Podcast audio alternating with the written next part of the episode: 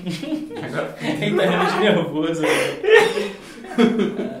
para de fazer merda. Ele tá lembrando da mãe dele cara. dizendo, aí não, você me dá muita vergonha.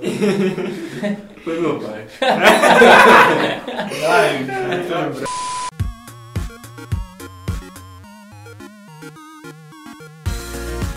Fala galera, beleza? Sejam muito bem-vindos a mais um episódio do DevCast aqui na DevMedia. Eu sou o Estevão e hoje estou aqui com o Elan e com o Caio. Python é uma das linguagens que mais cresce no mundo. Então, isso é o tipo de coisa que faz ele ficar sempre em destaque nos fóruns de tecnologia, nos sites e tudo mais. Aí pintou minha, me pintou a curiosidade. Foi quando eu fui conferir a linguagem, duas coisas me chamaram a atenção assim logo de cara.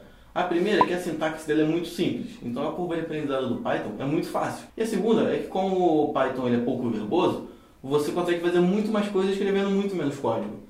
Então o processo de criação de software no Python é muito mais rápido. A galera fala que dá pra aprender Python em um dia, né? Dá mesmo pra aprender Python em um dia? Se você acordar meia-noite pra dormir meia-noite.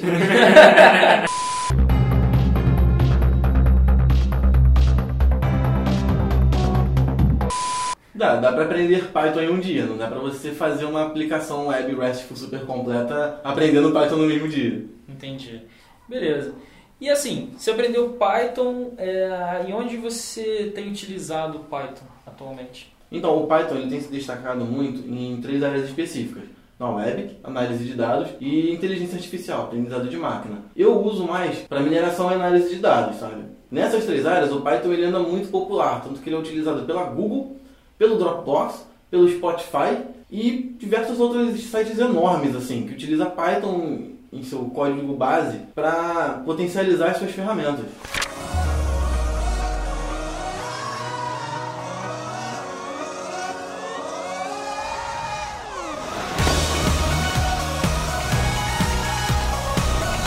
Então vamos lá, vamos, vamos começar falando dessas áreas aí. Vamos começar falando de web, porque o web ainda é a maior parte do, do, do mercado, né? E como é que é o Python assim para web? O que, que você tem de ferramental? Atualmente, o Python ele tem uma ferramenta super consolidada para criação de sites MVC, que é o Django e o Django REST, para criação de aplicações MVC e APIs REST, respectivamente. O Django e o Django REST eles estão super consolidados no mercado. São o Laravel e o Spring dos PHP e do Java, sabe? São as ferramentas você vai lá e resolve o problema. Mas o Python também tem outras ferramentas, como o Flask e o Web2Py, que oferecem soluções com, para problemas diferentes do que o, o Django re- resolve. Então quando a gente fala de Python para web, 90% dos casos a gente vai estar falando de Django. Não diria, não sei, se- não sei se 90 é o certo, mas a maior, maior parte sim, seria Django. O Django é um framework para a gente criar aplicações MVC, seria isso. Como você falou, é um framework para criação de aplicações MVC que utiliza uma própria URM interna e toda uma forma de criar rotas por ele mesmo. Então, ele é bem simples de aprender, porque na DevMedia a gente tem muito conteúdo sobre Django e ele é realmente muito poderoso, ele é bem performático. Tanto que certas empresas estão mudando o AMP Stack, AMP de Apache, MySQL PHP, para AMP de Apache, MySQL Python com Django. Sendo Python uma linguagem com uma sintaxe tão fácil, você recomendaria de repente o cara já começar no Django ou é melhor o cara ver um pouquinho da sintaxe antes para depois entrar nesse, nesse framework?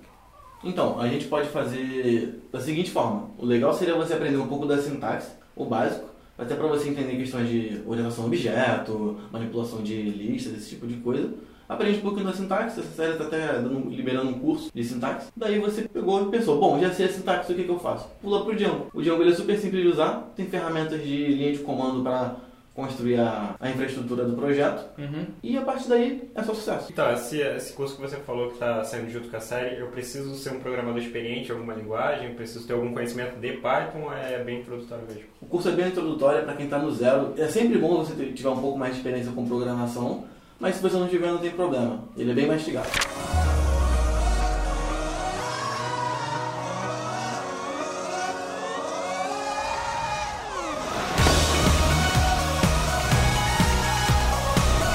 Beleza.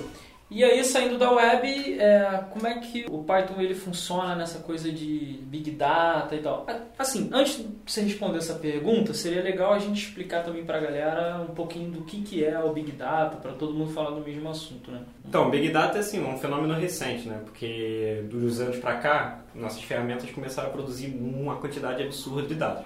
E aí, pô, beleza, a gente tem os dados, mas a gente precisa tirar alguma, alguma informação desse dado, né? tirar algum insight desse dado.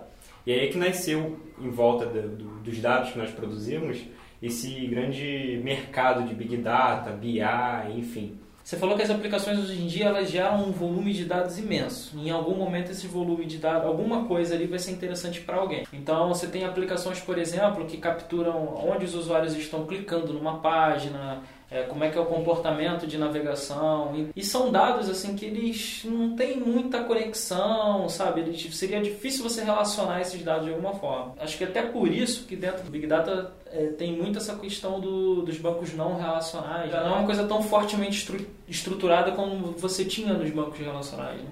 Então, em algum momento, por exemplo, um cara da equipe de marketing pode querer sentar no computador dele e saber, cara, onde os usuários estão clicando nas diferentes páginas da minha aplicação para eu poder melhorar o X. Né? Isso, seria um exemplo aí de, de análise né? de dados sendo produzidos pela aplicação. Exato, e o programador, por exemplo, precisa de dados de quais páginas estão sendo acessadas para, quem sabe, ele distribuir a carga da aplicação de uma forma mais inteligente ou alguém de negócio precisa saber qual produto está sendo mais vendido e por quê. Ele estava na página inicial, ele não estava. Isso tudo são dados que a gente vai gerando que teoricamente não tem relação entre si, não existe um relacionamento explícito e a gente precisa é, é, tirar uma informação desses dados. Né? É, não tem um relacionamento explícito, mas de certa forma passando por uma análise e Exato, a gente consegue tirar então, alguma conclusão no final. Exatamente. E isso tudo, ou seja, pegar esse dado, tratar esse dado, enfim, é o que a gente chama de ETL também.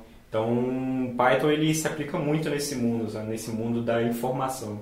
Pela velocidade que você consegue expressar as suas ideias numa sintaxe super simples, né? E aí conseguir lá o seu resultado no final, tomar a sua decisão, enfim, e, e bola para frente, né? Exatamente. Diferente daquela coisa de você escrever sistemas super complexos e tal, baseados em documentação, enfim, quer dizer, ele, nesse campo ele atende a uma necessidade específica de um profissional que precisa analisar de certa forma alguma informação, seria isso. Porque não é só isso, né? Se a gente entrar dentro do BI, do Big Data, Data Analysis, engenheiro de de dados, existem diferentes profissões, mas seria um exemplo aqui. Oh, yeah. It took some tears, oh, but together we were strong, and now I feel a burning beat inside my heart.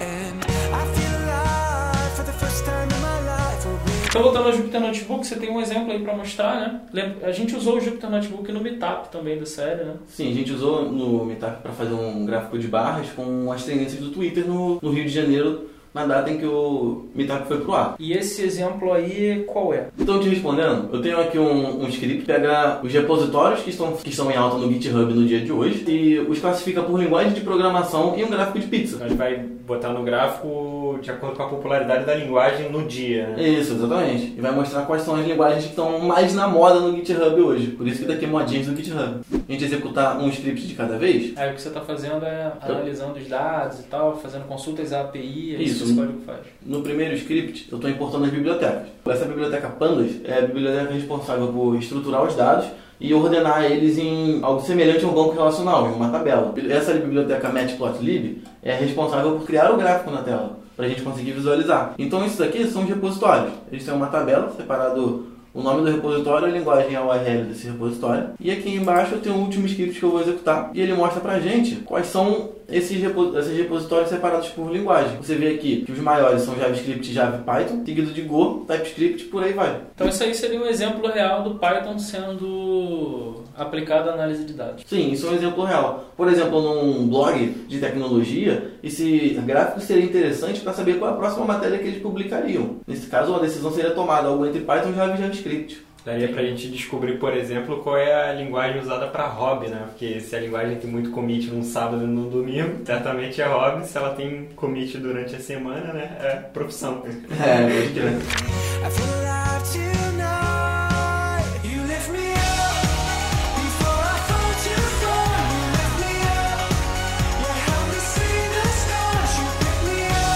Bom, então chegando aqui ao finalzinho do DevCast, é, como não poderia faltar, né, já que é uma área em que o Python sempre está presente, a gente vai falar um pouquinho sobre inteligência artificial. Né? inteligência artificial é uma coisa tão distante assim do, do programador que está começando e tal? Você acha? Não tanto assim quanto a gente pensa, mas não é uma coisa tão trivial. Inteligência artificial é uma matéria que está ficando cada vez mais comum nos usos de sites e aplicações de grande porte e Por causa do machine learning, né? por conta do aprendizado de máquina, que permite você fazer é, tomadas de decisões cada vez mais precisas num, micro, num micro-universo onde aquela máquina que tem a capacidade de aprender está sendo empregada. Um exemplo de Python aplicado a esse tipo de área é o TensorFlow. O TensorFlow ele é uma biblioteca para criação e para o treinamento de redes neurais.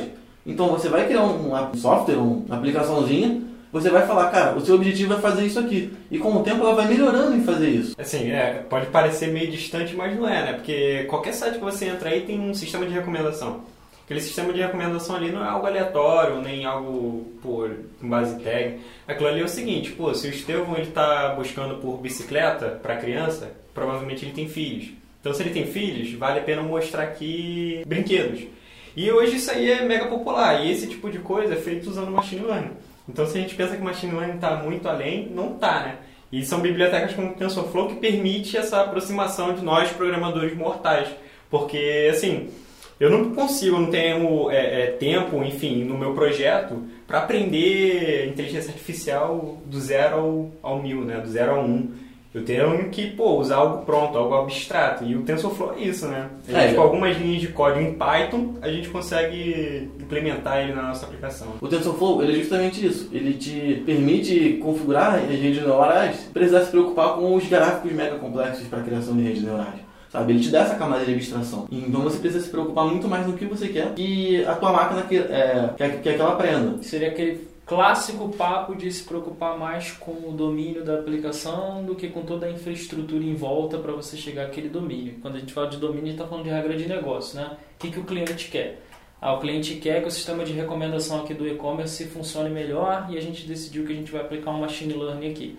Então, certamente nesse cenário você recomendaria para ele, cara, vamos investir aqui um treinamento de TensorFlow para a nossa equipe de desenvolvimento, porque aí a gente vai conseguir fazer isso legal, mais rápido e de uma forma que o programador não seja nenhum especialista nessa área consiga fazer.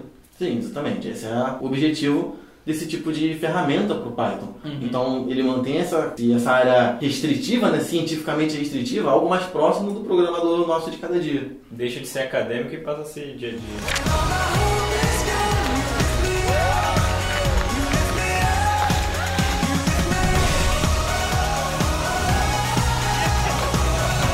Beleza, galera, é isso. A gente vai ficando por aqui nesse papo de Python. Confesso que eu gostaria até de ouvir um pouco mais aí sobre o Python, porque eh, todas essas áreas são muito interessantes, né? cheias de novidades, enfim. Claro que para você entrar em tudo isso, você precisa passar pelo aprendizado da linguagem Python, que é esse momento em que a gente está aqui nessa série.